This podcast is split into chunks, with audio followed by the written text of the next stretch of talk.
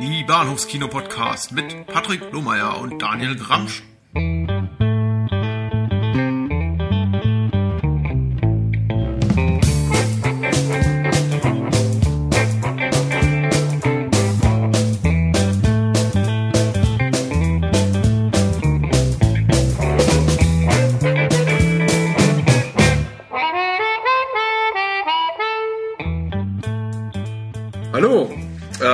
Willkommen zur Episode 9 der Bahnhofskino Podcast mit Daniel Halli, und hallo. Patrick. Ja, Hi. genau. ähm, ich habe mal ein bisschen anderes, äh, bisschen anderes Intro gewählt. Ja. Ich glaube, das bereue ich jetzt gerade schon, Ah, um Gottes Willen. weil ich mich schon jetzt zum ersten Mal verhaspelt habe. Und wir nehmen erst auf seit Ah, noch nicht einmal 20 Sekunden. Okay, es bleibt authentisch. Ja, Episode 9. Fast schon Jubiläum. Jubiläumsepisode dann nächste Woche mit was ganz Speziellem. Da freue ich mich auch drauf. Aber das verraten wir euch erst am Ende der Podcast. Zuallererst mal, wir starten mit der obligatorischen Frage. Daniel, Ja. nach den Filmen, die du diese Woche gesehen hast. Ja. Erzähl uns mal. Ich erzähle mal. Also ähm, zum einen habe ich mir ähm, zum wiederholten Male den Mamma Mia-Film angeguckt. ja, ich hatte irgendwie so ein Sommerfeeling und meine deutlich bessere Hälfte wollte den auch mal gerne wiedersehen.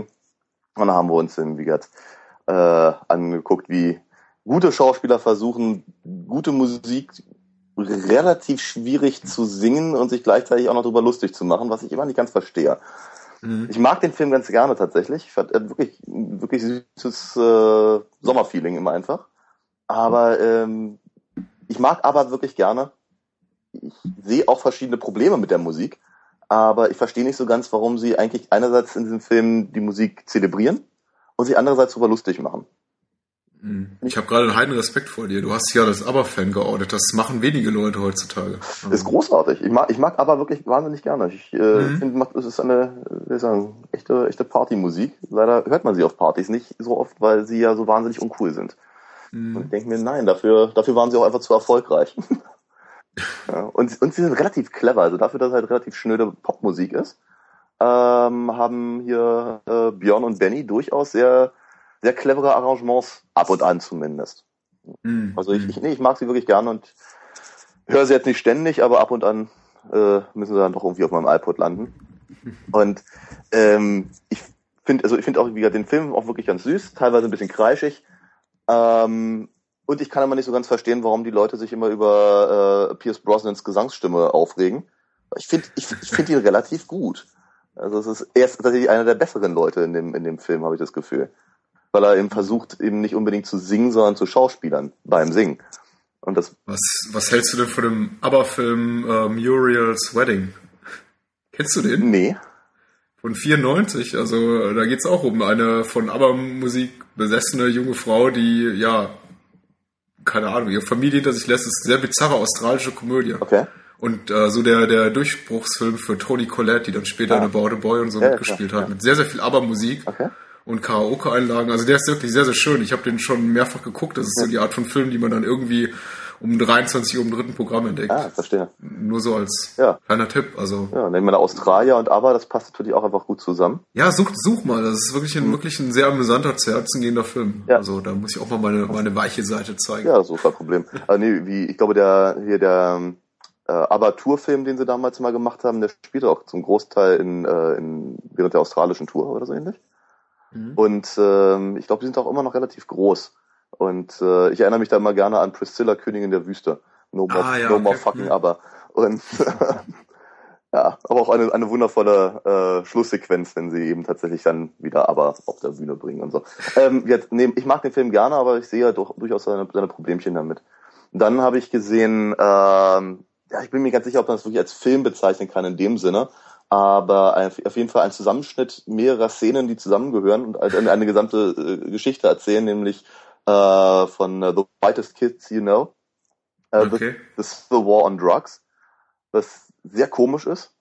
Äh, war wohl irgendwie äh, während einer Staffel haben sie halt im, immer am Ende einer Folge ein paar Minuten gezeigt äh, aus einer etwas längeren Geschichte über zwei Typen, die halt im äh, amerikanischen Bürgerkrieg äh, Marihuana entdecken und äh, den ganzen Bürgerkrieg komplett falsch verstehen, weil sie denken, es geht um die, äh, ähm, ja, wie soll ich sagen, die, die Aufhebung der Illegalität von, äh, von, von Hasch. Mhm. Und äh, ja, im Prinzip beenden sie den gesamten Bürgerkrieg in drei Tagen, weil, weil sie ja das alles komplett falsch verstehen und so. Das ist durchaus ganz witzig, geht irgendwie auch äh, eine Stunde zwanzig oder so. Und da hatte sich uns einer den Spaß gemacht und hat eben alle diese Szenen aneinandergereiht und auf YouTube gestellt. Und okay, und die, die, die sind durchaus amüsant, würdest du sagen. Ja. Weil ich habe mal von denen so am Rande irgendwie ein bisschen was mitbekommen und alles, was die gemacht haben, klang für mich einfach nur nach so einem infantil Kotz- und Brechhumor, aber okay. vielleicht äh, habe ich das auch völlig falsch hm. aufgefasst. Also. Ich, ich, ich finde, ein paar Sachen funktionieren.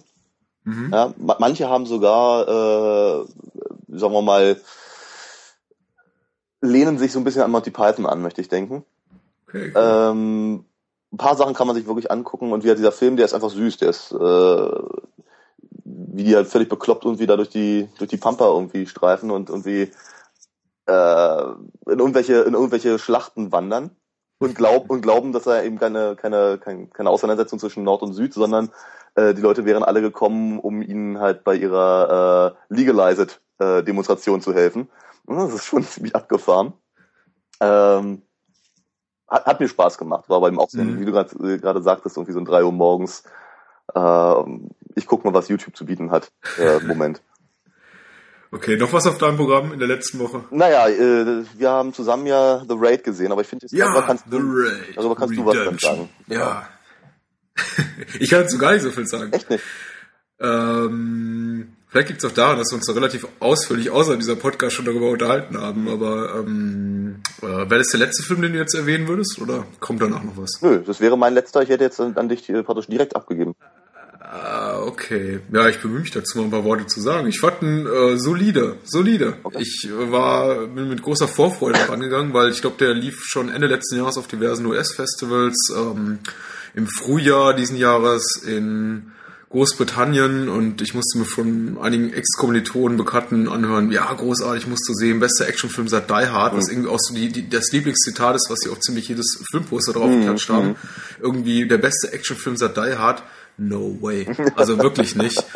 Ähm, dafür hat der Film einfach zu wenig Seele, zu wenig Herz, keine guten Charaktere, keine guten Dialoge, keine wirklich schlüssige Handlung und ähm, ist dann doch auch ein bisschen zu sehr low budget, wobei ich sagen muss, aus der, ich glaube, eine Million, 1,5 Millionen Dollar hat er gekostet, da haben sie eine Menge rausgeholt mhm. und ich glaube, wir haben uns beide gefragt, mhm. äh, wie viel da eigentlich geht in, mhm. wo war das, Tunesien? Inno, ist ein in, indonesischer Film. Indonesien, glaube ich, ja. In Indonesien für eine Million Dollar, mhm. also mhm. ist, äh, ist echt wenig Geld für die Art von Personal- und Materialverschluss. Ja, ja, ja.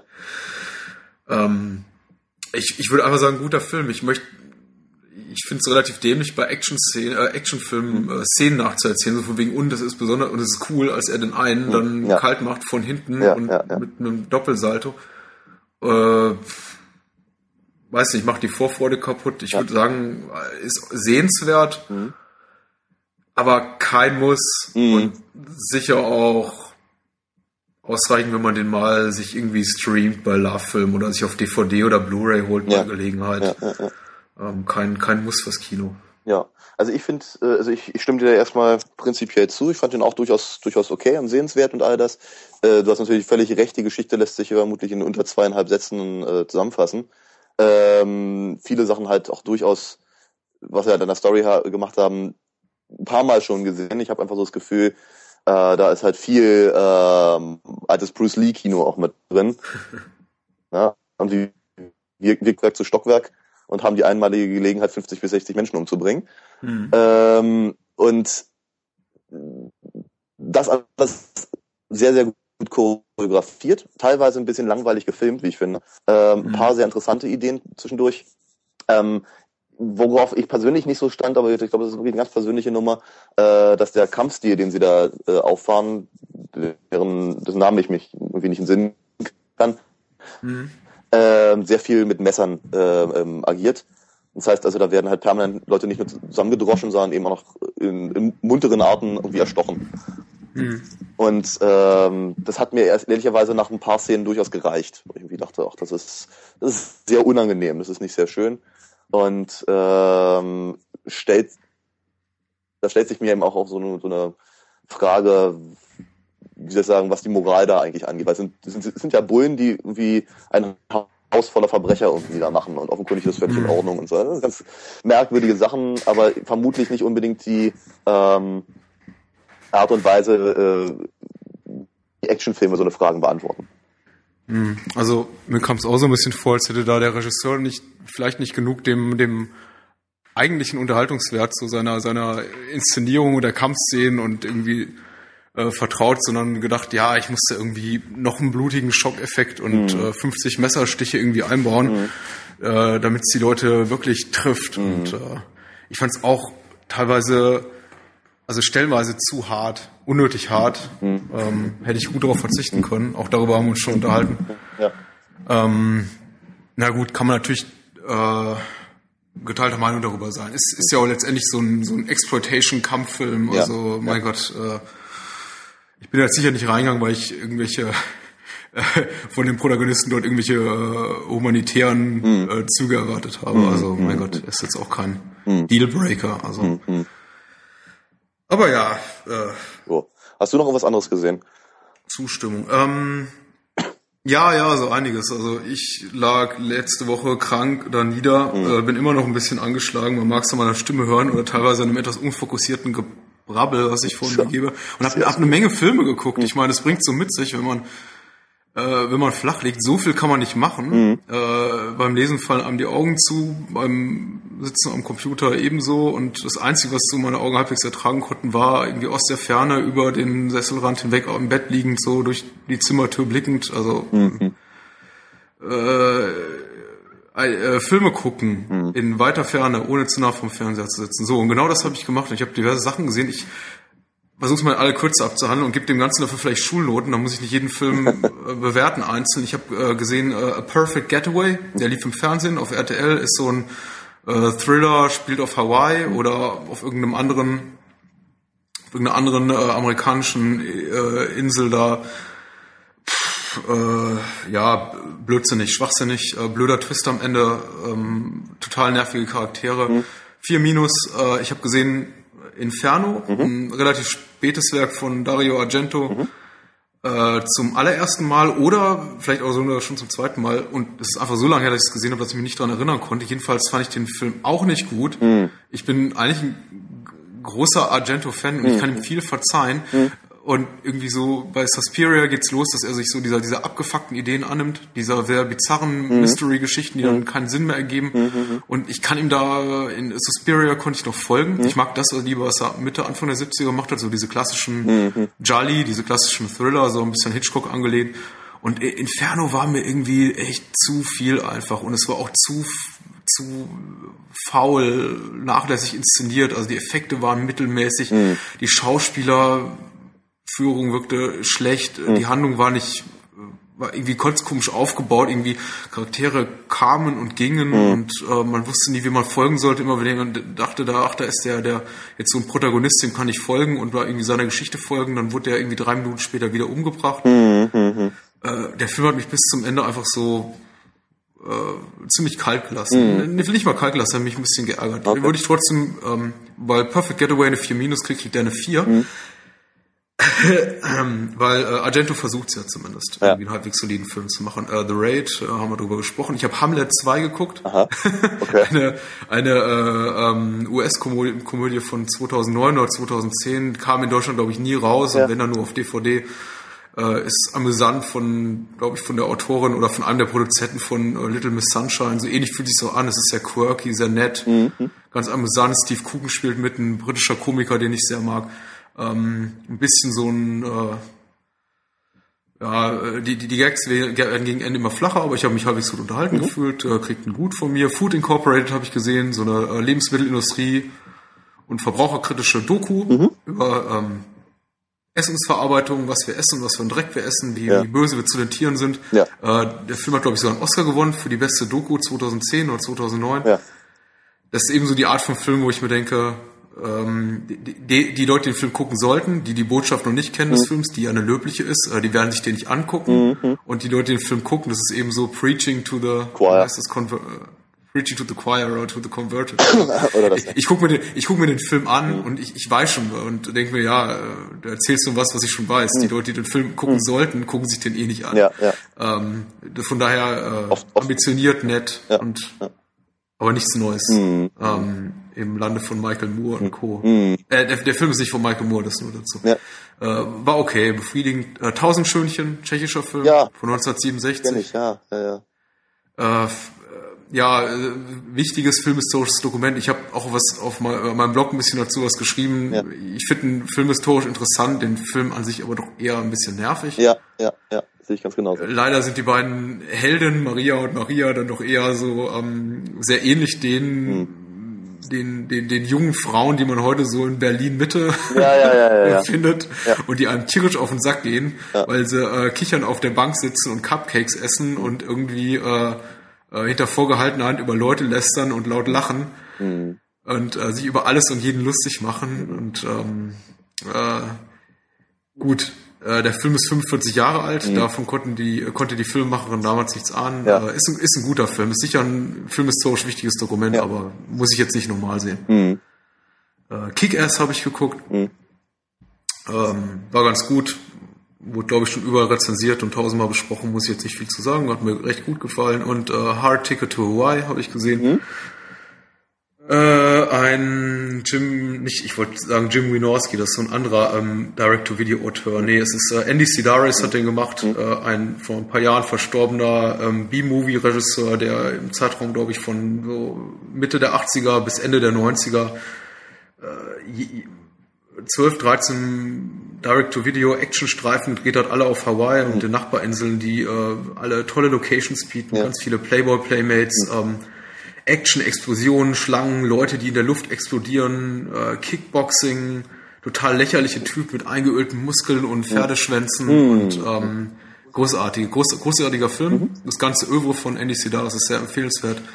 Auch dazu bahnhofskino.com lesen, habe ich was so geschrieben. Und äh, das war's, das war's. Neun Filme. Na, aber immerhin.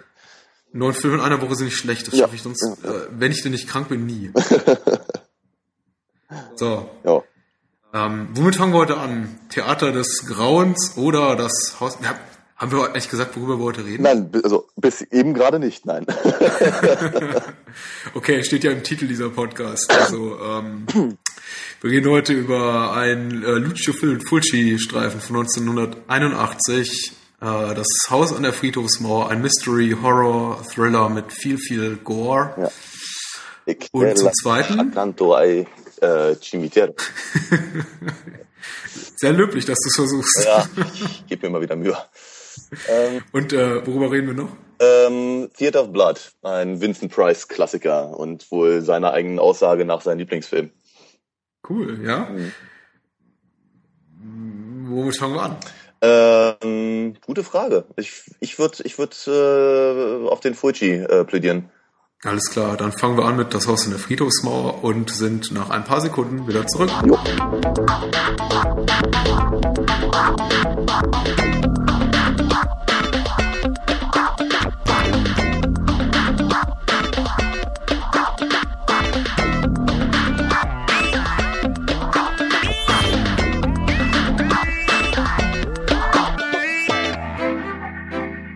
So, und wir sind zurück. Und als allererstes reden wir heute Abend über besagten Film Das Haus an der Friedhofsmauer von Lucio Fulci. Ein italienischer äh, Splatter Mystery Horror aus dem Jahre 1981 mit äh, unter anderem Catriona McCall und Paolo Ma Malco, ähm, die ein Ärzte-Ehepaar spielen, beziehungsweise nur er ist Arzt. Und ich verliere mal ein paar Worte zur Handlung. Und auch das Ganze hier aus der Wikipedia. Ähm, es geht um einen Arzt, wie gesagt, Dr. Norm Boyle, der mit seiner Familie auf das Anwesen eines Professors, äh, Professor Freudstein, zieht, ähm, der eben früher dieses Haus bewohnte, das neben einem alten Friedhof steht. Boyle will dort die Forschung seines Kollegen Dr. Peterson weiterführen, der seine Geliebte und anschließend sich selbst ermordete. Äh, diese Szene sieht man übrigens im Prolog. Und äh, Dr. Boll will dabei herausfinden, was den sonst friedlichen und lebenslustigen Mann zu dieser Tat getrieben haben könnte. Sein Sohn Bob, sein Sohn Bob, ähm, äh, freundet sich mit einem Mädchen namens May an, das außer ihm niemand sehen kann und das ihn immer wieder warnt, das Haus zu betreten. Damit hat die Inhaltsangabe bei Wikipedia schon relativ viel verraten. Mhm. Mehr als ich wahrscheinlich verraten hätte, so mit diesem Nebensatz, dass nur er sehen kann. Ja, Aber ja, naja, ja. mein Gott. Es, äh, es, wir reden ja hier nicht von The Sixth Sense, den man ja. vielleicht eher noch für, für den, den, den Twist guckt, als, oh Gott, jetzt habe ich auch noch Sixth Sense versorgt. ah. Ich kaufe den Spoiler-T-Shirt. okay, den Film hat ja jeder gesehen. Mhm. Uh, The Sixth Sense meine ich. Und mhm. uh, wie in allen Filmen Fulcis geht es auch äh, eher weniger äh, um die schlüssige Handlung und die ausgefeilten Charaktere, als mhm. vielmehr um so diese, diesen, diese düstere, diesen düsteren, bedrohlichen Grundton, möchte ich mhm. mal sagen. Mhm. Mhm. Diese Stimmung, die einem der Film vermittelt, äh, das machen Fulcis Filme mal mehr oder mal weniger äh, gelungen. Aber in dem Fall, das Haus in der Friedhofsmauer, finde ich, ist relativ gelungen, oder was denkst du?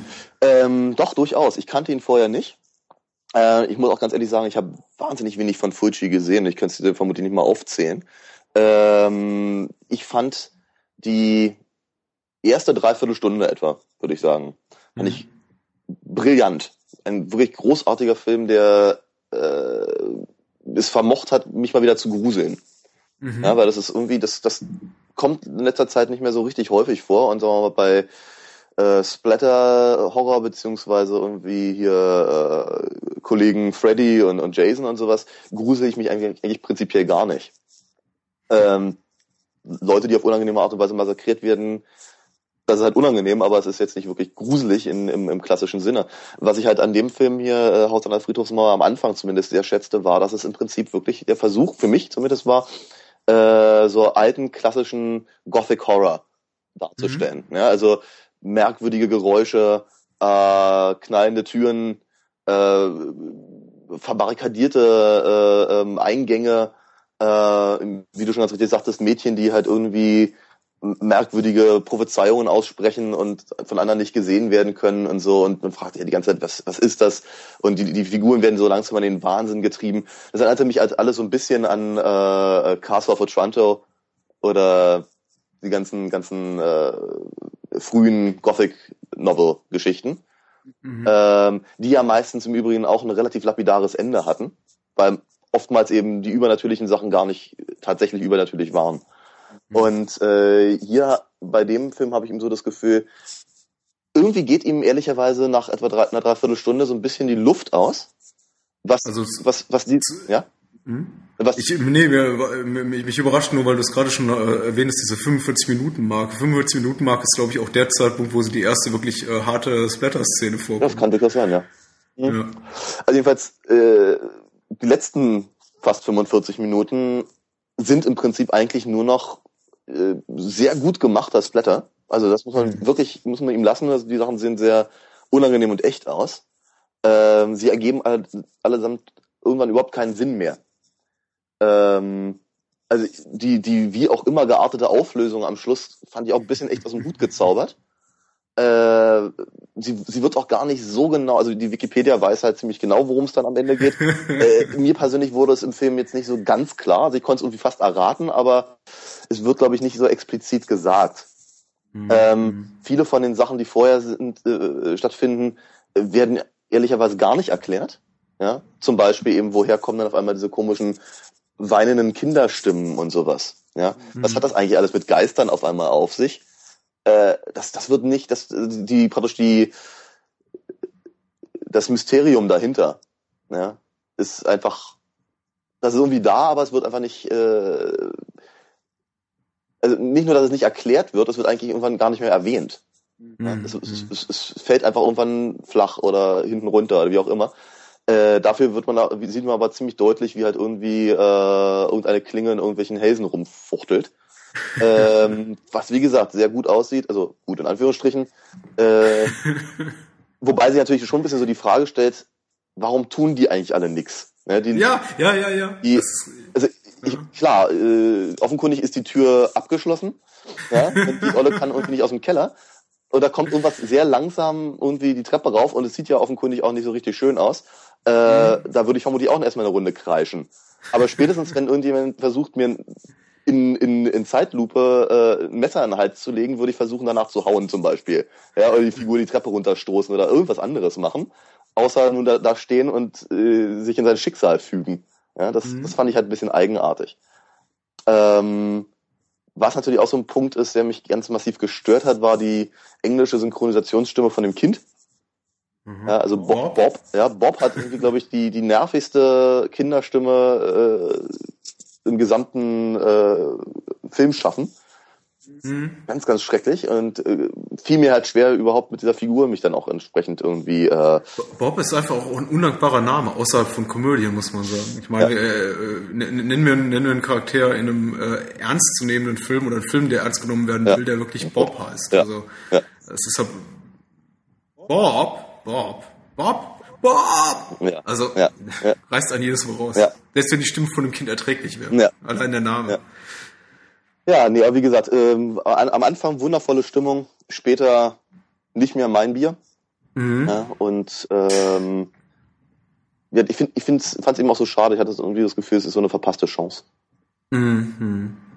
Also ähm, meine Eindrücke waren so. Ich, ich beschränke jetzt erstmal auf die erste Hälfte. Ich fand auch, ich habe den Film zum ersten Mal gesehen nach nach langer langer Zeit. Ich habe vor nicht allzu langer Zeit, ich weiß gar nicht, ob man das hier sagen darf, äh, an den anderen, äh, die anderen, äh, die andere Ko Kollaboration von Lucio Fulci und seiner Hauptdarstellerin da, der Catriona McCall gesehen. Der heißt äh, äh, ein Zombie hing am Glockenseil. Ah, ja, ich da weiß gar nicht, ich weiß gar nicht mal den, den, den, den Titel. Ich glaube fast nicht, jetzt, aber jetzt ist, jetzt ist zu spät, ja. Es ist zu spät, es ist zu spät. Ich habe den auch nur aus, aus ähm, ja, äh, äh, akademischen Gründen gesehen, so als, als aus, aus, aus Wissenschaftlerperspektive. Ja. Und äh, der ist, der ist sehr, sehr viel weniger gelungen, weil er sehr viel mehr auf Splatter geht, sehr viel weniger spannend ist, mhm. sich nicht so um so einen klassischen Spannungsaufbau bemüht, wie es jetzt Haus in der Friedhofsmauer tut. Und äh, da ist der Film, der Film hat mich sehr positiv überrascht. Mhm. Also nach all den Jahren, ich ja. hatte eigentlich nicht so viel erwartet, weil Fulci ist sehr viel äh, erstens Splatter, mhm. dann zum zweiten und deswegen, ich habe mich gerade diebisch gefreut, als du das erwähnt hast, mit diesem, mit dieser, ähm, mit, mit den Opfern, die dann quasi, die, die vollkommen paralysiert sind mhm. vor Angst, wenn, wenn sie von, äh, in diesem Fall zum Beispiel Fledermäusen mhm. oder irgendeinem Ungetüm im Keller angegriffen werden.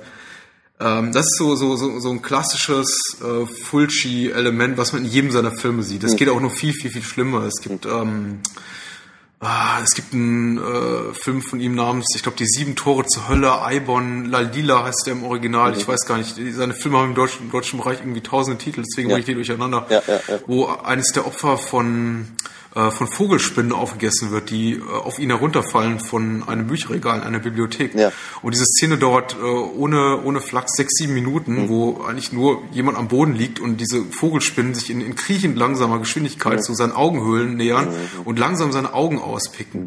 Und er, er, er zoomt dabei immer schön rein und das Opfer ist noch am Leben die ganze Zeit, bewegt sich aber nicht mehr, weil er so, so völlig mhm. paralysiert ist mhm. von vor Angst vor diese Vogelspinnen, mhm. des, der, der, dämonischen Vogelspinnen.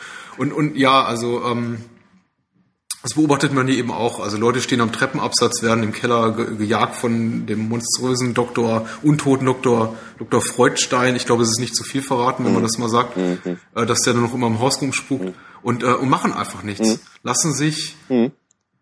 bereitwillig aufschlitzen. Mhm. Aber das kommt alles erst später. Also die ersten 40, 50 Minuten sind sehr gut. Es hat einen tollen Prolog mit ähm, äh, mit der Mordszene zu Anfang, mhm. wo das äh, junge Ehepaar, wo er sie umbringt und dann äh, blendet äh, äh eine Außenaufnahme dieses besessenen Hauses über in ein äh, Porträtfoto, in ein, ein Schwarz-Weiß-Foto mhm. dieses, dieses gemacht, Hauses. Ja, ja, ja, das ist, äh, ist, ist ein wunderbarer Übergang und dann irgendwie schwenkt zu dem kleinen Bob, der sich irgendwie äh, ein bisschen über das Bild äußert mhm. und irgendwie seine Mutter fragt, was das, was, wer, wer das Mädchen ist am Fenster in diesem Bild. Und das Mädchen ist natürlich nicht mehr da, wenn, wenn die Mutter drauf ja, guckt. Ja, ja. Das ist schon sehr, sehr gruselig. Also wirklich so, so klassischer Gruselfilm. Ähm, Im Gegensatz zu, zu meisten anderen Fulci-Filmen, wo er die, die auch in, in den USA zumindest spielen sollen, ist hier das äh, US-Setting relativ glaubwürdig. Mhm, mhm. Also ich glaube, die Außenaufnahmen sind auch wirklich in den USA gedreht. Mhm. sieht man auch. Und ähm, äh, die, die Innenaufnahmen natürlich dann nicht mehr, das sind die sind im Studio, aber er hat es recht gut hinbekommen. Ja. Also äh, die, die Schauspieler sehen auch zumindest aus, als könnten sie dort wirklich leben. Ja. Das sind nicht irgendwelche ähm, äh, Francesco, Paolo, sonst irgendwas, ja. die sich irgendwie so äh, gequält und irgendwie mit hochgeschlagenem Kragen so als, als, als New Yorker da ausgehen. Ja, ja, ja. Äh, also es ist ganz gut gemacht, mhm. wirkt recht authentisch. Ähm, ähm, Ja, und dann kommen die Fledermäuse. Mhm. Das stimmt, das ist irgendwie so, so, so, so ein Bruch im Film. Mhm. Also der Vater, dieser Dr. Boyle, wird dann von, von einer Fledermaus angegriffen, die ihm die, die, die Hand zerfetzt. Und das ist so der, der, wahrscheinlich der schwächste Mhm. Splatter-Effekt des Films und leider auch so, Ewig so ein bisschen die Szene, wo, wo, wo, das, wo das dann kippt, so qualitativ ein bisschen. Was mich aber auch so geärgert hat, ähm, im Prinzip, ja, du hast völlig recht, ab, ab dem Moment sind alle Fragen, die vorher aufgeworfen werden, völlig uninteressant. Ja? Also die Frage zum Beispiel, die sie ja stellt, dann an, dass, dass hier äh, Norman äh, ja angeblich schon mal da war. Er selber aber davon nichts weiß. Mhm. Ne? Also Ja. da wird er drei oder viermal darauf angesprochen, die Leute kennen ihn, er kennt sie aber alle nicht. Und sie sagen, oh, sie war doch irgendwie letzte Woche hier oder vor zwei Wochen oder sonst wann. Und er, äh, nein, ich war bestimmt nicht hier. Also, wird später nie wieder erwähnt. Ja, also, ja, stimmt, das stimmt. ja, also es ist ganz, ganz, ganz, ganz eigen irgendwie, dass die das äh, wirklich gute Einfälle sowas von dermaßen verpuffen. Ja, Mhm. zugunsten von offenkundig dem Grund, warum die Leute damals zumindest in den Film gerannt sind, nämlich eben die komischen äh, Bluteffekte in Großaufnahme.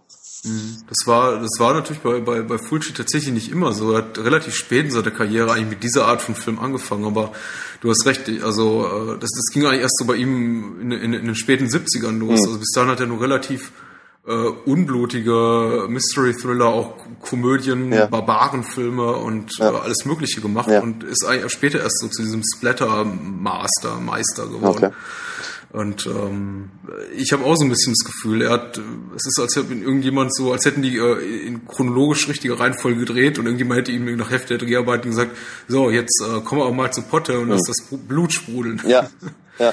Aber ist dir mal, Scheiß auf die Handlung. Aber ist dir auch mal aufgefallen hier die dieses dieses äh, dieses merkwürdige Kindermädchen, die Mhm. irgendwie eine ganz Lucy, äh, die Mhm. irgendwie eine, eine eine komische äh, Ähnlichkeit hat mit einer blutenden Schaufensterpuppe und immer Ja. und immer so aussieht, als würde sie was wissen und Mhm. und sogar irgendwie die ähm, die ähm, äh, Hinweise auf das, auf die Aktivität von von von von dem Untoten äh, entfernen und sowas. Mhm. Und äh, offenkundig, also da, da sie eine der ersten Figuren ist, die halt massakriert wird, Und wie? ja, und, und wie, genau, offenkundig hat sie keine Ahnung. Aber wa warum? Also warum, warum wird einem vorher irgendwie permanent vermittelt, die hat doch was damit zu tun Mhm. und letztendlich, nein, gar nicht. Mhm. Äh, Ja, und wenn ich, wenn ich das stört, ich möchte mal auf das, was ich in der Einleitung kurz vor, vorhin gesagt habe über Inferno von Argento. Ja. In Inferno, äh, der ganze Film ist so. Okay. Oh. Hm, Also da gibt's ungefähr fünf Lucys. okay. Und, und irgendwann ist der Film dann zu Ende. Aha. Ja, ähm, nee, du hast recht, du hast recht. Es, äh, ich, ich, ich fand's, ich fand's auch merkwürdig. Mhm. Und irgendwie, ich weiß nicht, wie du das siehst, ich, ich bin bei dieser Art von Film ähm, irgendwie, vielleicht auch, weil ich früher Fulci ganz toll fand, aus anderen Gründen, weil er immer super blutige Zombie-Filme Mhm. gemacht hat oder total cool und so. So 16-Jährige finden das super, Ja, ja, zumindest ich. ja. Äh, äh, ich. Vielleicht bin ich aus dieser Nostalgie heraus, die ich damals empfunden habe, oder die ich, die ich für die damalige Zeit empfinde, in der ich den Film geguckt habe zum ersten Mal, irgendwie immer noch relativ, ja, ich, ich verzeih das. Hm. Ich verzeih das und ich glaube, ich würde zum anderen Regisseur, ich würde zum anderen Filmemacher nicht verzeihen. Okay. Ähm, äh, wobei es mich natürlich ärgert. Hm. Und du hast außerhalb dieser Podcast gesagt, ähm, du hast irgendwie das Gefühl, der Film hört mittendrin auf Ja, oder ja. hätte zumindest noch gut 30, 40, 50 Minuten mehr vertragen können. Ja. Ähm, wie hätte es denn weitergehen können? Tja, ja, interessante Frage. Also, zum, also was, was ich mir zum Beispiel gerade aus dem aus diesem Gothic Novel äh, Gedanken heraus könnte ich mir zum Beispiel vorstellen, dass eben irgendjemand versucht, irgendjemand anders äh, in Wahnsinn zu treiben, ne? um an Mhm. was weiß ich ein Erbe zu kommen oder sowas in der Richtung. Das ist so eine Mhm. typische typische Story äh, in den in den Romanen so um 1800. Ja, Mhm. Und ähm, das wäre vermutlich auch so ein bisschen Deus Ex Mach- Machina gewesen. Mhm. Ja, aber es wäre, es wäre auf jeden Fall im Einklang mit dem Rest der Geschichte. Ja. Mhm. Und wenn man halt ganz dringend da dann seinen, äh, seinen, seinen Splatter-Teil da irgendwie reinbringen möchte, von mir aus, ähm, hätte er aber trotzdem auch alles in allem ein bisschen logischer einfach angefügt werden können. Ja. Mhm. Und Mhm. da reichen ja vielleicht so ein oder zwei expositorische ähm, Szenen einfach, ja. Mhm. Weil mhm. es gibt, es gibt auch zum Beispiel, ich meine, dieses große Mysterium, du hattest es vorhin auch angesprochen, und wie, warum hat sich eigentlich bitte sehr der Typ selber umgebracht? Der, der Vorgänger von, von, von Norman mhm. Boyle. Auch das erfährt man nicht, weil es ist alles so schrecklich, oder was? Oh, Mensch, da ziehe ich nicht weg, nee, da nehme ich mir einen Strick, oder was? Also, mhm. ist, da, da rufe ich auch nicht die Bullen, ne? Und lass mal eben kurz irgendwie, weiß ich nicht, den, äh, den Keller sprengen oder irgendwas. Ja. Nee, nee, nee, da, da ist, das erträgt man einfach nicht. Mhm. Äh, offenkundig, weil es wird einem nicht mehr weiter gesagt. Mhm. Ja. Also der Prolog war tatsächlich in anderen Filmen. Er ist wirklich gut gemacht, ja. aber er hat ist nicht wirklich logisch schlüssig, wenn man jetzt das Ende des, äh, des Films hier äh, dagegen hält. Ja.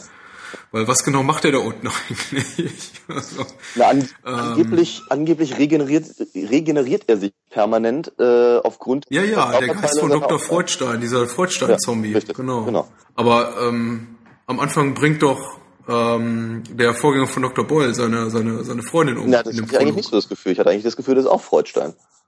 Tatsächlich? Ja. Oh Gott. Ja. Vielleicht habe ich den Film falsch in Erinnerung. Ja, also ich hatte das Gefühl, dass alle anderen zwar denken, dass es halt der, der Vorgänger oder Freund oder was auch immer mm. ist. Ähm, aber tatsächlich war es, glaube ich, Freudstein, weil er ihn ja auch in den ah. Keller zieht oder sonst was. Ich meine, vielleicht, das können wir natürlich auch äh, äh, ähm, überlegen, vielleicht arbeitet ja auch der Vorgänger ähm, mit dem Freudstein zusammen, ja, um ihn mhm. zu erforschen und dann scheitert er dran oder sowas. Aber das ist etwas, was der Film einem selber eben so nicht sagt. Mhm. Was aber zum Beispiel eine interessante Idee gewesen wäre. aber äh, nein, nein, das wird eben alles äh, zugunsten von äh, Schockeffekten am Ende komplett weggebügelt. Ja. Und das finde ich halt wirklich schade. Wir hatten die erste, ersten 45 Minuten ganz hervorragend. Ja, also mhm. war, war wirklich positiv überrascht darüber, dass er mich so gegruselt hat. Ähm, ja, und später dachte ich, na gut, okay, gucken wir mal zu Ende, wir wollen ja drüber reden. Ja, und naja. Wie siehst du eigentlich dieses, ähm, jetzt verlassen wir mal irgendwie so ein bisschen den, den, den, den, den, den Text, ja. die, die Story und die Charaktere jetzt und, und vielleicht mal so als, als kleiner möglicher Blick hinter die Kulisse, was, was, was denkst du darüber, äh, wenn du dieses junge Kind siehst, mhm. ähm, Bob, mhm. ich äh, beim besten Willen, ich, ich weiß den Namen des Schauspielers nicht, das Jung. Äh, ähm, Giovanni Frezzi. Giovanni Frezzi. Genau. Okay. Ja. Hat übrigens auch das Kind am Ende gespielt von ähm, was war da neulich, was, was, was wir schon mal besprochen haben, wie ist er noch gleich? Äh, ja, mit den Zombies im Kino in Berlin. Ach so, Dämonen. Dem, ja, genau, Dämonen. Dämonen genau, 2, ja. Genau. Eine unserer größten Erfolge der Podcast-Geschichte. Ja, zwei Leute haben es gehört? ja. Okay. ja. Sehr schön. Ähm, ach, tatsächlich? Ja, okay. Ja. Ähm, wen hat er gespielt? Hm. In, in Dämonen 2? Das, das, noch? Das, das, kleine Kind im, im, im Jeep, wenn die Helden dann irgendwie wegfahren. Ah, okay. Mhm. Ah, ja, ja, ja. Oh Gott. Mhm. Alles klar. Gut, wow. Du wolltest eine ganz andere Frage gut, stellen, gut. Ja. Ich wollte die Frage stellen, was hältst du davon? Ähm, Wüster Splatter, ja. äh, psychologisch äh, ganz schlimme Momente, ja. traumatisierend nahezu. Ja. Menschen werden die Hände abgehackt, die äh, Gesichter entstellt, äh, sie werden von Zombies äh, oder irgendwelchen Monstern da im, im Keller attackiert. Mhm. Und dieser kleine Junge ist mittendrin. Ja. Ähm, wird auch, glaube ich, in einer Szene mit einem äh, Schwall Blut bespritzt, ja, ich glaube, seines eigenen Vaters. Ja, ja. Ähm, ethisch, moralisch bedenklich oder äh, kann man sowas Kindern antun während der also, Dreharbeiten? Interessanterweise genau, genau die Frage habe ich mir dabei gestellt. Ähm, ich, ich glaube, er steht auch einmal mit dem Rücken zur Tür und irgendwie eine, eine, eine Axt schlägt mehrere Male so irgendwie ja. kurz neben seinem Ohr durch. Ja, ja, ja, ja, ein bisschen, bisschen Shining-artig. ja, jedenfalls ähm, hatte ich so ein bisschen gehofft, dass Fulci vielleicht so ein kleines bisschen die Szenen mit dem Kind irgendwie anders gedreht hat. Mhm. Ja, also weil ich hatte mir, ich hatte mir die Frage schon durchaus gestellt und hatte mir irgendwie das, ich weiß nicht, weil vielleicht ist es am Set irgendwie was anderes. Mhm. Also vielleicht, vielleicht sieht das alles äh, ähm, auf, auf Zelluloid dann irgendwann schlimmer aus, als wenn man halt direkt da äh, im, im, bei einem Dreh selber rumsteht. Aber ich fand die Sache schon ein bisschen bedenklich, ja. der Film ist auch an einer Stelle, glaube ich, etwas etwas stümperhaft geschnitten und ähm, oder von der Kameraeinstellung wird es zumindest äh, für eine Sekunde so, zumindest kam es mir so vor, als ob äh, der Vater seinem seinem Kind da die die Hand abtrennt und ich glaube es war letztendlich die Hand äh, die, die, die, ja von von mhm. Freudstein aber es war irgendwie so unglücklich gedreht dass ich dachte oh mein Gott er mhm. schneidet jetzt ganz seinem eigenen Sohn gerade die Hand ab. Mhm. mhm. Ähm, das Monster selber mhm. ähm, möchte jetzt, möchte jetzt nicht beschreiben, wie gesagt, das ist wahrscheinlich relativ langweilig, so ein Zombie zu beschreiben, mhm. genau wie es langweilig ist, Action-Szenen zu beschreiben, mhm. aber es, es ist gut gemacht, ja. es sieht gut aus, auf jeden ja. Fall. Ist, äh, ein bisschen wie eine Moorleiche oder sowas. Ja, ist wirklich gut. Also ich meine, ich, ich könnte mir echt vorstellen, mhm.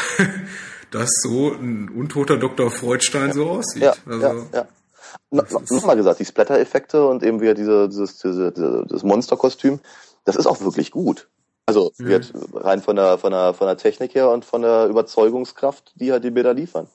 Ich weiß nur nicht genau, ob ich es brauche. Mhm. Ja, und vor allem wus wusste ich nicht so genau, ob ich es in dem Film brauche, nachdem er eben am Anfang im Prinzip eine etwas andere Prämisse äh, zur Verfügung gestellt hat, weißt du? Mhm.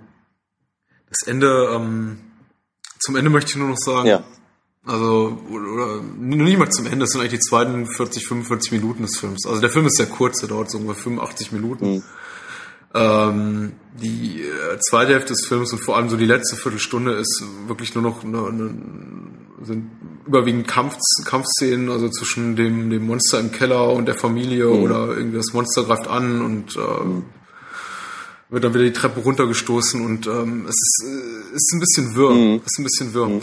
weil auch die, äh, weil dann auch wieder diese diese Fulci-Paralyse einsetzt ja. und die Charaktere wirklich alles mit sich geschehen lassen. Mhm. Und eigentlich in, in, in dem Moment, wo ich erwartet äh, habe, dass jetzt der große Endkampf kommt und sich die Familie wirklich auflehnt gegen das Monster. Mhm. Und ähm, okay, es folgen nun äh, Spoiler mhm. für das Ende. Mhm. Äh, wer es nicht hören will, bitte mal fünf Minuten weiterspulen.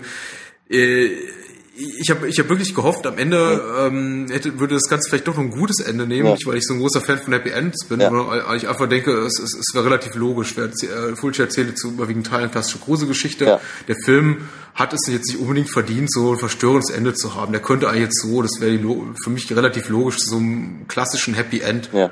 kommen. Vielleicht noch so, so, weiß nicht, so, so die Art von Ende danach, wo das Monster dann doch nochmal aufsteht ja, und Äh, und dann steht dann da The End or is it? Ja, ja, ja. Aber ähm, nein, äh, die Familie, bis auf den kleinen Sohn, Bob, Bob, der entkommen kann, ja. ähm, lässt sich relativ bereitwillig einfach zerlegen von Dr. Freudstein. Steht da rum und lässt sich die Kehle aufreißen. Also, ja, ja. Merkwürdig. Ähm, würde man auch wenigstens irgendwie versuchen, die Kralle zu greifen. Aber ist komisch. Ne? Ja, aber im Übrigen die Frage stellt sich: Kommt Bob eigentlich überhaupt? Ja. ja. Ich habe eher so das Gefühl, äh, äh die Schlusseinstellung zeigt eigentlich eher, dass, dass er im Prinzip, also das, also offenkundig stirbt er ganz genauso. Mhm. Und geht jetzt irgendwie, weiß ich, wandelt irgendwie ins Jenseits ein oder irgendwas in der Richtung. Das, das fand ich eben, das fand ich schon wieder fast eine interessante Idee, aber äh, durchaus irgendwie nicht, auch wiederum nicht ganz im Einklang mit dem Rest der, der, der Nummer. Ja? Mhm. Weil äh, ich meine, das, das, das kleine Mädchen, das nur er sehen kann, versucht ihn im Prinzip die ganze Zeit zu retten. Und seine Rettung ja. besteht dann darin, dass wenn er tot ist, er mit ihr dann irgendwie in Nebel latschen kann oder was. Also ja. äh, schräg. Schräge Nummer. hm. ähm, oh, letzte Frage. Was hältst du von dem Henry James Zitat am Ende? Einfach nur ähm, blöd prätentiös, so von wegen, wir müssen noch irgendwie äh, dem Ganzen so ein Gewicht geben, was der Film vielleicht selber nicht aufbringen kann. Äh, der Film endet mit dem Henry James Zitat. Ja. Ähm, niemand wird je mit Gewissheit sagen können, ob Kinder Monster sind oder Monster Kinder. Klassiker. Ja. Ähm, also sagen wir mal so, abgesehen davon, dass ich das Zitat ganz gut finde, dachte mhm. ich irgendwie eher so bei mir, ähm, am Ende des Films passt das sogar relativ gut. Oder sagen wir mal, be besser als bei anderen Filmen, wo sowas gemacht wurde. Ich denke da an, an all die äh, Edgar Allan Poe äh, Zitate am Anfang von Nightmare on Elm Street oder sowas. Da, da fand ich es halt deutlich, deutlich zu prätentiös für so einen Slasher-Blödsinn. Ähm, in dem Film passte es schon wieder fast irgendwie. Ich habe mich nicht drüber geärgert, aber ich. Äh, ein, ein, ja. Übrigens eines, eines der Zitate, glaube ich, in dem innerhalb von Filmen, also weil du das gerade erwähnst, äh, tatsächlich am, am, meisten Missbrauch betrieben wird. Dieses äh, Is all that we see or seem just a dream within a dream. Ja. Das, äh, das habe ich in so vielen Filmen schon gesehen, ja. die sich irgendwie mit dem Thema Traum auseinandersetzen. Das ist unglaublich. Also ähm, der arme Mr. Poe, wirklich. Oder was, was ich mal, am Anfang, am Anfang vom vierten oder sowas, glaube ich, war es äh, irgendwie äh, Sleep, those slices of death, how I loathe them. Ne? Und sowas. oh Gott. Ja. ja. Wer erinnert sich nicht an uh, Nightmare on Elm Street 4? Ja. The Dream Master. Ja, ja wundervoll. ähm, Oder auch besser als The Dream Child, ja. Auf jeden Fall. Mhm. Wobei, äh, darüber reden wir aber gleich. Bei, ähm, ich, äh, es gibt, glaube ich, so eine, so eine Szene in The Dream Child, wo jemand, äh, wo ein, eine der, der Hauptdarstellerinnen, eine der Darstellerinnen zu Tode gefüttert wird. Mhm. Das, äh, nee, das war im vierten. Das erinnerte mich so ein bisschen, da fühlte ich mich gerade daran erinnert, als ich ähm, äh, Theater of Blood guckte. Ja, okay. In Vorbereitung auf diesen Podcast, Verstehe. weil da gibt's sowas ähnliches. Ja, okay. Ich war das vierte, was nicht der fünfte? Ich weiß es nicht.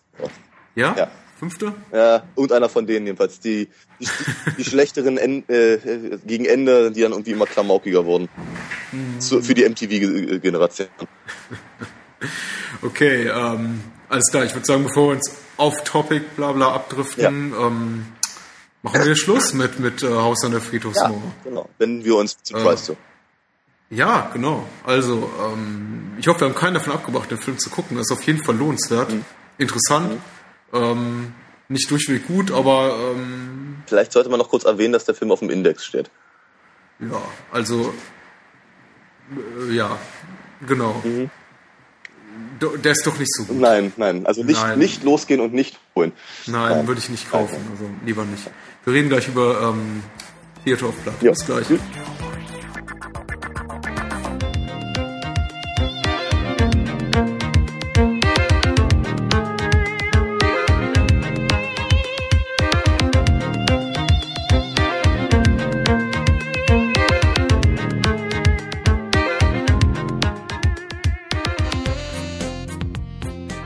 Jetzt sind wir wieder zurück mit Theater of Blood. Theater des Grauens ähm, mit Vincent Price aus dem Jahr 73.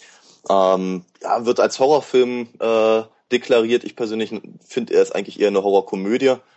Ähm, ja, es geht um einen, um einen Schauspieler, einen offenkundig schlechten Schauspieler, der ähm, permanent von Kritikern halt niedergemacht wurde, seinen eigenen Tod vortäuscht, um dann im Hintergrund ähm, ja, sich an seinen Kritikern zu rächen und sie halt einer nach dem anderen zu massakrieren. Ähm, Oh wow. Ich muss dich gleich mal unterbrechen. Ja. Das ist echt laut. Ist gewittert bei dir, ja, oder? ja, ihm hat's gerade ge geblitzt und gedonnert, ja. Okay. Mal gucken, ob es dir auch noch ankommt. Ja, Okay. Äh, mach- mach mal ruhig weiter im Text. Ich mach mal weiter. Jedenfalls, ähm, ja, das, sagen wir mal, der, der, der Twist an, an, seinen, an seinen Morden ist, dass er sich halt ähm, Shakespeare-Stücke vornimmt. Ähm, und ja, Todesarten äh, von, von äh, Shakespeare-Figuren im Prinzip für seine, für seine Zwecke missbraucht und sich halt irgendwelche elaborierten äh, Arten halt ausdenkt, um die, um die Kritiker beiseite zu schaffen, um danach dann halt die Gelegenheit zu bekommen, aus dem passenden äh, Shakespeare-Stück dann zu zitieren. Und ja, mehr oder weniger ist es, ist es das. Natürlich wird er am Ende auch aufgehalten und all das. Und ähm, ich, ich glaube, das, das Witzige daran ist vor allem, dass Vincent Price die Gelegenheit bekommen hat, mal Shakespeare zu spielen. Was er irgendwie immer machen wollte, aber äh, man hat ihn nicht gelassen, weil er ja so ein, so ein, so ein, so ein Grusel-Schauspieler war. Mhm. Ja, und äh, ja, das mag auch daran liegen, dass er gesagt hat, dass das eben einer seiner Lieblingsfilme ist. Wie findest du den denn so? Oi, ähm, ich habe ihn vor, also wirklich vor vielen, vielen Jahren irgendwie auch mal im, im, im Fernsehen gesehen. Da muss ich auch was um die vielleicht zehn oder sowas gewesen sein, oder zwölf. Ich fand ihn damals unglaublich erschreckend. Äh, super gruselig und die, die Blutszenen, die man halt da, äh, da sieht, fand ich halt wirklich, äh, haben mich ins Mark getroffen damals. Mhm. Ähm, jetzt, wo ich mir halt wieder angeguckt habe, finde ich ihn vor allem erstmal sehr komisch. Mhm. Ähm, da hatte ich mich sehr gewundert. Das war also einer von den Filmen, die mich als Kinder, äh, als Kind eben auf, auf, auf Wochen und Monate irgendwie beschäftigt haben. Ja? Einfach die Tatsache, dass er, dass ich eben zum Beispiel in irgendwelche, irgendwelche Apartments eindringt, während die Leute schlafen und äh, äh, ihnen den, den, den Kopf abtrennt, während die Olle daneben pennt und nichts mitbekommt. Ähm, Ja. das fand ich irgendwie auch ganz schrecklich. Da konnte ich eben einfach auch eine Weile lang nicht schlafen damals als Kind. Jetzt mittlerweile ist es auch wirklich, wirklich fast schon drollig, ne, was er dafür, was er da irgendwie an, an äh, Kram halt inszeniert. Mhm. Und das ist alles, so, so, so herrlich selbstironisch. Ähm, was ich ihm so, aber ganz ehrlich sowieso an, an Vincent Price immer sehr geschätzt habe. Dass er, dass er ein, ein Schauspieler war, der eben so mit Horror- und Gruselfilmen so erfolgreich war und eigentlich sich permanent irgendwie über sich selber lustig gemacht hat dabei. Ja, Mhm. er, er war nie irgendwie die, die Figur, die irgendwie aus dem, aus, dem, aus dem Schrank gesprungen ist, sondern hat eigentlich immer irgendwie mit seinen dass die Augen aufgerissen und, und verrückt geguckt oder sowas. Und man hatte einfach gesehen, man hat einfach gesehen, dass er dabei eine diebische Freude hatte. Ja, und äh, aber wenn man halt sich seine, seine klassischen Rezitationen vom, vom Raben von Poe zum Beispiel anguckt und der das halt erstens genau trifft und zweitens offenkundig sich richtig dran freut. Mhm. Dass er, dass er eben auch später, das schätze ich halt irgendwie auch unglaublich an ihm, dass er eben später ähm, bei, bei, bei Tim Burton halt äh, eine, eine Nebenrolle hatte und äh, den, den, den Kurzfilm Vincent sogar selber eingesprochen hat. Im, mhm. Wir sagen sehr, sehr, sehr schönes, sehr, sehr schönen Blick auf sich selber einfach. Ich habe das auch so, das, äh, aber da ist schon wieder der Film, Filmwissenschaftler oder der Filmnerd, der irgendwie so spricht und äh, weniger das Kind. Zu dem Kind komme ich gleich, ja. weil ich habe auch noch so Kindheitserinnerungen an den Film. Mhm. Ich fand das auch immer gut an, an, an Vincent Price, dass er eigentlich später in seiner Karriere und äh, Theater of Blood ist ja schon Spätwerk, mhm. würde ich sagen. Also er war, glaube ich, schon Ende 50, 60 ja. oder so, als, als der Film gedreht wurde. Er, er wurde nicht so faul. Also er hat, sich eigentlich nicht, er hat sich weder zurückgezogen, noch hat er eigentlich immer das weitergemacht, was er immer, immer schon gemacht hat, nämlich so Hammer-Horror-Filme und ja. ähm, er, er hat sich wirklich an neuen Sachen probiert. Mhm. Äh, er hat äh, mit, mit, mit John Landis äh, das äh, äh, Thriller-Video gemacht. Ich meine, gut, es war nicht seine Idee, aber er hat, sich, er, er hat zumindest mitgemacht. Das hätte nicht jeder gemacht. Ja. Er hat, wie gesagt, Edward mit den Scherenhänden und auch äh, den, den Kurzfilm, glaube ich. Mhm. Nee, äh, mit Vincent hat er nichts zu tun von, von Tim Burton. Doch, natürlich. Aber, natürlich. Äh, bei der Sprecher? Ja, er war der Sprecher. Ja, so, okay. Okay, ja, ich erinnere mich gerade. Ich musste ihn gerade erstmal mit meinem Gehirn zusammenpuzzeln. Also er hat auf jeden Fall ähm, auch, auch später in seiner Karriere relativ coole Filme gemacht. Mhm. Ich möchte nicht sagen bis zu seinem Tod, denn ich glaube, er ist Anfang der 90er gestorben. Mhm. Da hat er nicht mehr so viel gemacht mhm. aus, aus gesundheitlichen Gründen. Mhm. Aber er hat auch in den 70er, 18, noch, 70er, 80er Jahren noch sehr, sehr, sehr coole Sachen gemacht. Unter anderem Film, über den wir letztens gesprochen haben, mhm. war äh, Witchfinder General, den ja. ich sehr, sehr liebe. Ja. Also ähm, ein ganz beeindruckender Film. Mhm. Oder ähm, auch... Äh, das ist so eine Kindheitsgeschichte. Ähm, Habe ich natürlich viel später erst im Original gesehen. Den, äh, er hat den Bösewicht gesprochen in, in, in Basil, der große ja, Mäusedetektiv. Ja, äh, ja so. war das nicht, Rattigan. War das nicht Professor Rattigan? Nein, das war, das war Vincent Price. Ah, okay. Mhm. okay, gut. Äh, übrigens auch so eine Rolle, die er äh, als, als, als eine seiner Lieblingsrollen, nicht die Lieblingsrolle, aber eine seiner Lieblingsrollen bezeichnet mhm. hat. Also mhm. Professor Rattigan. Wobei ich ihn tatsächlich einen der schwächeren äh, Disney-Filme äh, finde. Ja, ja, auf jeden Fall. Das war, das, das, das war so kurz vor der, vor der Disney-Renaissance, ja. die so mit äh, kleine Meerjungfrau genau. und so begann. Also es war zwei, drei Jahre davor. Aber er war auf jeden Fall ein Highlight. Ja, in der Tat. Aber was ich eben auch, auch so, so liebe und ich finde es immer noch so schade, ich glaube, ich habe es uns schon mal erwähnt, ähm, seine, äh, seine Narration zu dem äh, Phantom Manor in äh, Disneyland Paris das ist mhm. wundervoll. Immer da war er ja wirklich auch schon sehr, sehr alt. Seine Stimme klingt halt nicht mehr ganz so, wie man es halt noch kennt aus den Filmen. Ähm, aber er schafft das eben, also im Gegensatz zum, zum äh, Haunted Mansion in, äh, in Amerika, äh, was eher klamaukig ist, ne? wir sind tot und mhm. haben Spaß dabei, ähm, ist halt das, das Phantom Manor in Paris eben auch wieder so, so ein Gothic-Horror-Ding. Sehr, sehr traurig, sehr düster wundervoller Soundtrack, der nebenher läuft. Ursprünglich hat eben Vincent Price da die, äh, die Sprecherrolle übernommen. Das wurde dann irgendwie, glaube ich, nach zwei Jahren oder sowas wurde das wieder rausgenommen, weil irgendeiner der Meinung war, das müsste alles auf Französisch sein in Paris. Keine Ahnung, wie sie darauf gekommen sind. Aber äh, jedenfalls, äh, ja, das ist einfach, also die Aufnahmen gibt's halt noch. Ja, sie werden auch gerne mal irgendwie auf irgendwelchen CDs von Disneyland selber vertrieben. Mhm. Und das ist halt wundervoll. Das ist unglaublich, unglaublich stimmungsvoll und er hat das halt das eben ein oder zwei Jahre vor seinem Tod nochmal so auf, auf, den Punkt gebracht hat, finde ich immer auch ganz, ganz tolle Sache. Mhm. Aber zurück vielleicht zu, zu Theater des Grauens. Ach ja, aber, aber, lass uns darüber reden. Ja, genau. Also ich finde ich finde halt, ähm, ja, ich fand, fand halt damals diese, diese Mordszenen fand ich unglaublich äh, erschreckend und blutig. Mhm. Ähm, ich habe ich hab mich so ein bisschen gefragt diesmal, was, was eigentlich, also, ähm, was eigentlich der moralische Ansatz von seinen, von seinen äh, Helfershelfern sein soll. Er hat, mhm. er hat ja äh, irgendwie eine Gruppe von Obdachlosen, die irgendwie Methylalkohol oder sowas trinken mhm. äh, und offenkundig komplett verrückt sind und alles machen, was er will. Und das offenkundig ohne, ohne mal nachzufragen oder sich dafür zu interessieren, warum der Typ das eigentlich macht. Ja. Ähm, ganz, ganz schräge Nummer. Und ich fragte mich so ein bisschen, was, was wollte uns eigentlich Douglas Hickox äh, äh damit sagen, der Regisseur? ja? Oder Es ist, es ist surreales Theater, so habe ich es gedeutet. Es gibt ganz viele ähm, Handlungselemente, die nicht wirklich viel Sinn ergeben. Es ist ja zum Beispiel auch so, dass, ähm, also ich weiß gar nicht, ob wir jetzt was zur Handlung gesagt haben. Doch, natürlich. Es ist dieser, es geht um diesen Shakespeare-Darsteller Cameron Gut, der sich an seinen Kritiker recht. Ich meine, selbst als bekannt ist, dass er wahrscheinlich noch lebt und bereits äh, drei, vier Morde auf seinem Gewissen hat, mhm. laufen ihm weiterhin die anderen Kritiker immer so ähm, relativ ja, ohne, ohne, großen Widerstand in die Falle mhm. und lassen sich immer darauf ein und ihm in blödsinnige Fallen locken. Mhm. Also es ist auch so eine Sache, Sache, wo ich denke, okay, ähm, nicht so ganz nah an der Realität. Mhm. Ich glaube, wenn, wenn ich wüsste, ich stünde irgendwie auf der Todesliste, sei es von wer weiß wem, mhm. ähm, würde ich mich wahrscheinlich in meine Wohnung einschließen und diese nicht mehr verlassen, bis äh, diese Person gefasst ist. Vermutlich, Aber, ja. Mhm.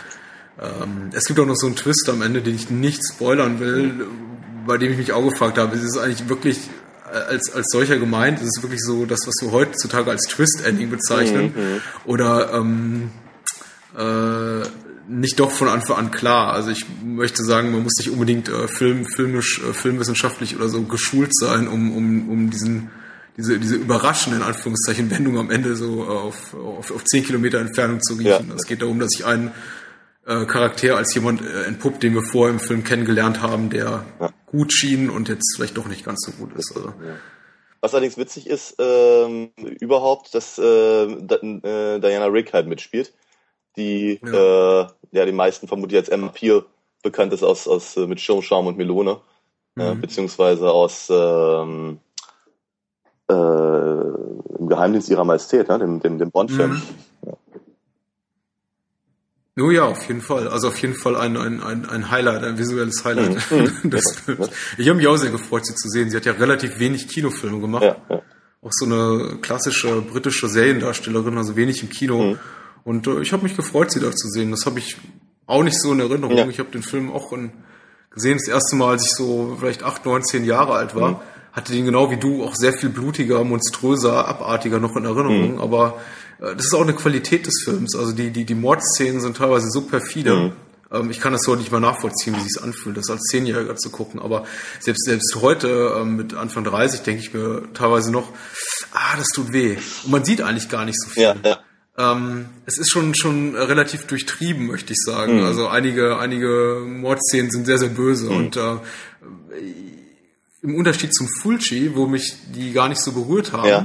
weil äh, man eben sah, äh, die sind äh, äh, äh diese Splatter-Szenen sind dazu da, damit man sie irgendwie genießt und auskostet und da mhm. wird nochmal in jedes, in jedes Blutpfützchen dreimal reingezoomt und rausgezoomt. Ja. Äh, ähm, sind diese wirklich erstens relativ dezent, subtil fast inszeniert, aber man sieht, man sieht nicht alles und ähm, ähm, sehr viel durchdachter. Mhm. Also ähm,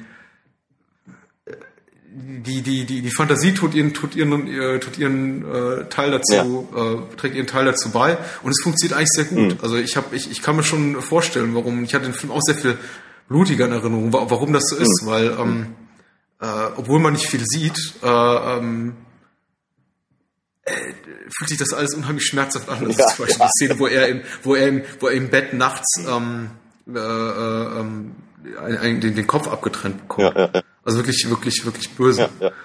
Oder eben auch die, die, die Lanze, auf der da aufgespießt wird und sowas. Das ist wirklich ziemlich ja, also mir reichte eigentlich schon dieses, dieses, dieses blutige Laken zu sehen, in dem sich seine Frau dann einwickelt, was so pervers ist. Einfach ja. seine Frau, die neben ihm schläft, neben dem Kritiker, der umgebracht wird, wickelt sich dann dieses Laken ein, sagt ungefähr, äh, äh schnarcht du nicht so laut, Liebling, oder schlaf weiter, Liebling, irgend sowas in der Art. Und ja, ja, äh, sch, äh, schlägt dieses äh, schon vom Blut durch bis oben hin durchtränkte Laken noch enger um sich. Also äh, sehr schön gemacht, auf jeden Fall. Mhm.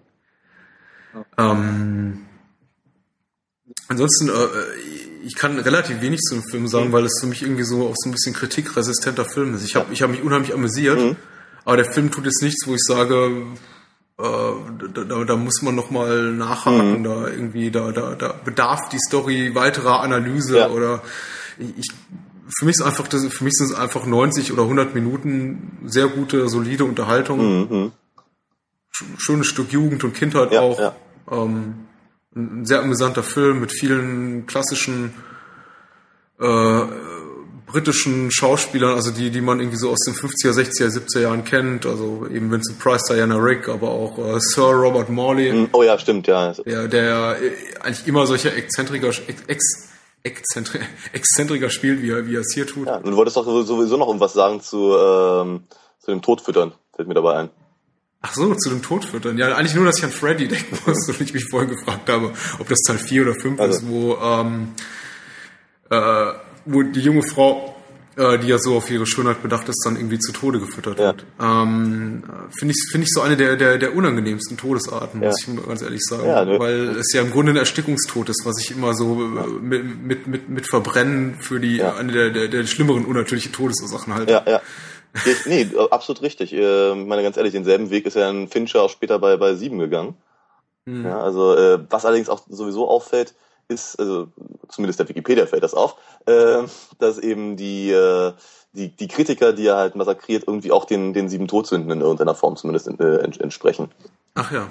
Und ähm, da stellt sich natürlich schon die, äh, also wie, wiederum mal die interessante Frage, wie originell sind denn eigentlich so eine Ideen wie zum Beispiel sieben? Ja, mhm. Wenn das, wenn das im Prinzip ein paar, paar Jahrzehnte vorher gemacht wurde, aber was offenkundig niemandem auffällt. Mhm. Ja, also ich, ich finde, wir müssen jetzt nicht sieben an dieser Stelle bewerten. Nö. Das ist auch ein solider Thriller. Auf jeden ist Fall. Auf seine, auf seine Art ganz gut. Ja, ja.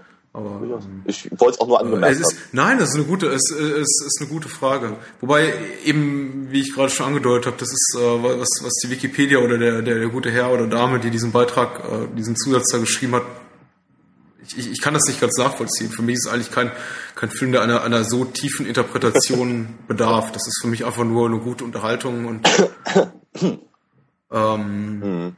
ohne jetzt, Entschuldigung, auch, auch größere künstlerische Ambitionen oder mhm. so. Aber das soll jetzt gar nicht so negativ klingen, wie es vielleicht rüberkommt. Nö, also, also äh, ich, ich gebe dir aber auch wirklich völlig recht. Das ist ein, ein, ein Film, der ja Spaß macht als das, was er ist. Und als, mhm. als Wiedersehen mit, äh, äh mit äh, Vincent Price sowieso ganz hervorragend funktioniert. Ähm, und eigentlich mehr oder weniger brauchst eigentlich auch nicht mehr. Mehr, mehr will der Film mhm. gar nicht leisten, das tut er auch nicht und das ist gut. Gut so. Mhm. Ist. Ich habe äh, natürlich im Vorfeld auch noch ein bisschen gesucht, ob ich irgendwas zu den Karrieren noch sagen kann mhm. von äh, den, den, den beteiligten Regisseuren, ob die zum, oder, oder Produzenten, Drehbuchautoren, mhm. wie auch immer, ob die noch was anderes Interessantes gemacht haben. Mhm. Aber Douglas Hickox ist ein vergleichsweise unbeschriebenes Blatt, musste ich feststellen. Also er hat zwar so ein Prequel gemacht zu, zu Zulu, mhm. mhm. äh, Zulu Dawn hieß es, und ähm, das kenne ich auch, ist auch ein ganz solider Abenteuerfilm, aber Entschuldigung. Äh, abgesehen davon habe ich nicht viel gefunden, außer natürlich, dass mir äh, sein Name, nämlich sein Nachname, Hickox, äh, viel mehr bekannt ist durch äh, seinen Sohn, mhm. Anthony Hickox, der, der ein erfolgreicher Horrorregisseur ist, mhm. aber da, glaube ich, unter anderem Hellraiser 3 gemacht hat und noch ein paar andere Filme. Mhm. Aber das geht schon wieder zu, zu weit vom Thema weg. Mhm, okay. Ähm, ich, äh, ich kann nichts Schlechtes sagen. Mhm. Guter Film, guter Film. Ich habe mich gefreut, ihn mal wiederzusehen. Weil äh, leider nicht wirklich spannend und wie mhm. du schon richtig sagst, als, als Horrorfilm mhm. funktioniert er nicht wirklich, mhm. weil gruselig ist er nicht. Er ist unangenehm, möchte ich sagen. Ähm, in, in, in seiner teilweise äh, sadistischen Art von Gewalt, die er da zeigt. Aber ähm, er ist nichts für, für den Splatter-Fan, er ist jetzt nichts für jemanden, der, der sagt, ich will mal richtige Thriller-Spannung mal wieder erleben. Ja. Und ähm, nee, er ist eher bizarr. Und ähm, er gibt einem ungefähr das, was man erwartet. Also wenn man die Handlung, so wie wir sie jetzt, glaube ich, gerade schon zweimal beschrieben haben, äh, sich durchliest, so, so eine, Handlungszusammenfassung, das ist genau das, was man auch kriegt. Ja. Und äh, auch die, auch die Schauspieler ähm, spielen auch die, genau die Rollen, die man so, in denen man sie wahrscheinlich so im Vorfeld erwartet. Und jeder, der Sir Robert Morley kennt und wer ihn nicht kennt, der sollte ihn mal googeln, den kennt ihr bestimmt. Äh, der, der, der spielte, glaube ich, eine Zeit lang jeden zweiten Film mit in, in Großbritannien. Ja, gern natürlich auch bei Miss Marple und sowas. Richtig. Ah ja, ja, genau, Wachsblumenstrauß. Mhm. Nee, nee, ähm, hier Paddington, genau. Ja. Ähm, ja, der spielt auch genau die Rolle, die er immer eigentlich spielt. Ja. So irgendwie der, der verschrobene Exzentriker, der Exzentriker, der hat auch so eine lustige Synchronisation, Synchronstimme, die hat er immer. Ja. Und ähm, schön. Mhm. Also ähm, der, der hat einen, einen, einen der gemeineren Tode, möchte ich sagen. Den habe ich auch vorhin erwähnt, aber ich sage jetzt nicht welchen. Mhm. Und ähm, seine, seine Tiere haben es auch ähm, nicht so einfach. Tragen auch ein schweres ja, Schicksal. Ja, ja. Ach je. Ach je. Sehr schwer. Ja, was ist, dein, was ist dein Lieblings-Vincent Price-Film? Hast du da noch einen anderen? Gute Frage. also, Ende sagst du jetzt äh, Theater des Grauens. Ja, ich meine, das wäre auch okay. Also sagen wir so, Theater des Grauens ist schon ganz oben auf der Liste. Äh, ich mag auch noch Dr. Vibes ganz gerne. Ja. ja äh, wo, das wäre meine Antwort. Was ich eben auch so spannend finde, ist gerade eben eine, äh, ein Schauspieler, der eben so sehr mit seiner Stimme auch gearbeitet hat, eben im Prinzip in dem Film keine Stimme hat. Ja, mhm. äh, fand, fand ich halt damals ziemlich, ziemlich gut. Ähm,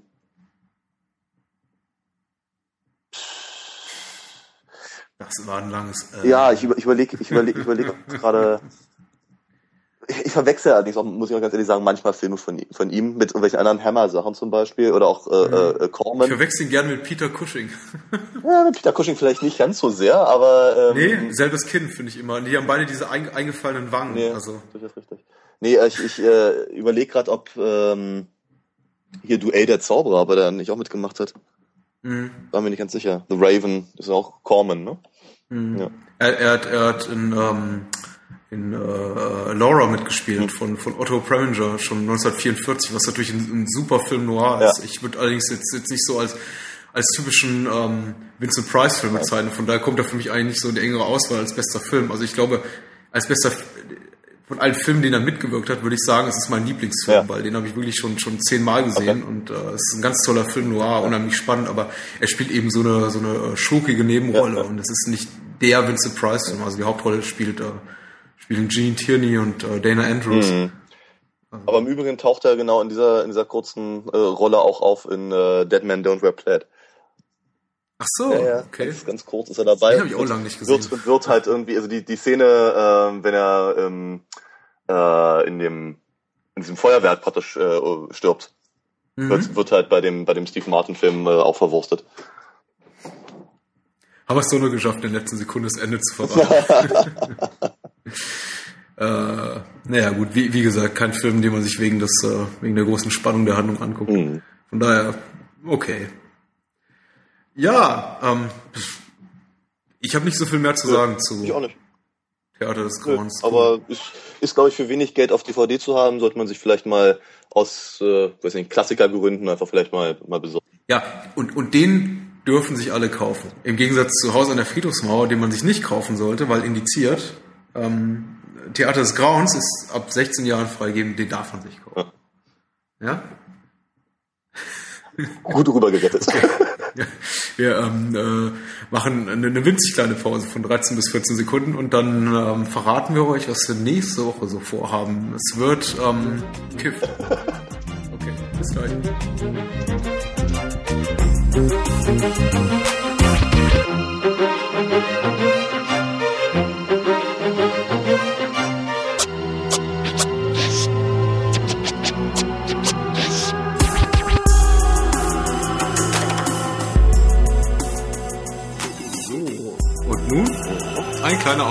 Die nächste Woche. Ich freue mich schon.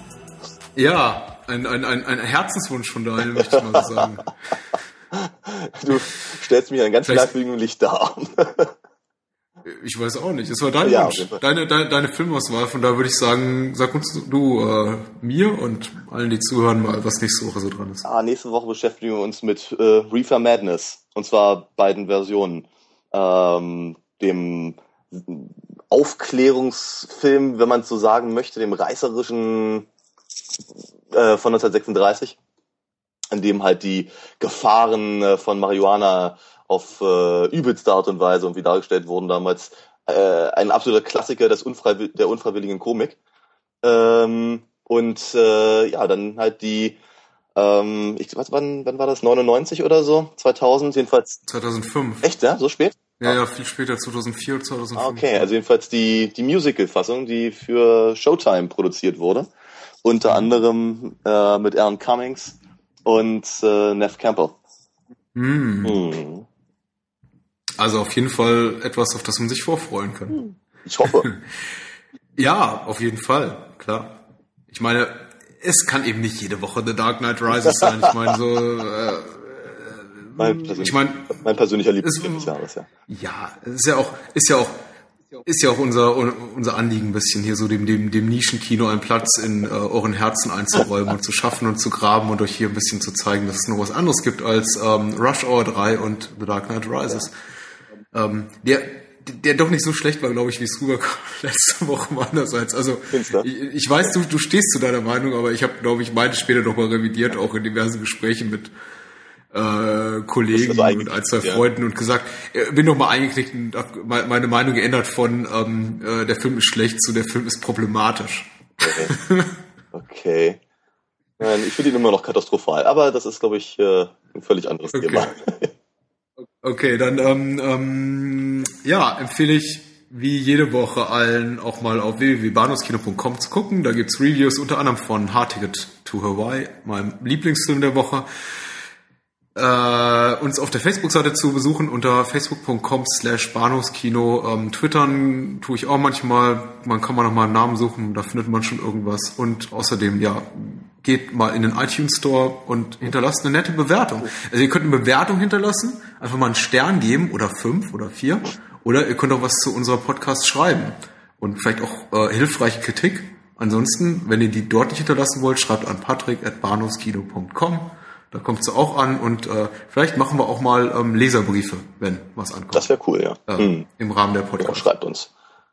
Und Daniel, was möchtest du noch sagen? Ähm, wie immer äh, weise ich kurz hin auf äh, alinafox.de, meine Comicseite. Okay. Bis nächste Woche. Mhm. Reefer Madness. Und Reefer Madness, genau. the Musical. Bis. Bis dahin. Ciao. Ciao.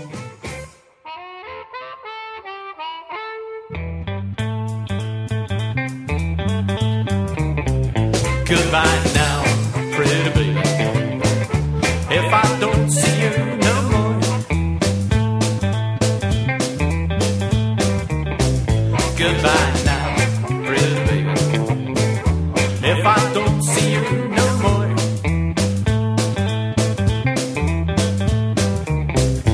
love you think that I'm a fool, baby. You better be on your merry way.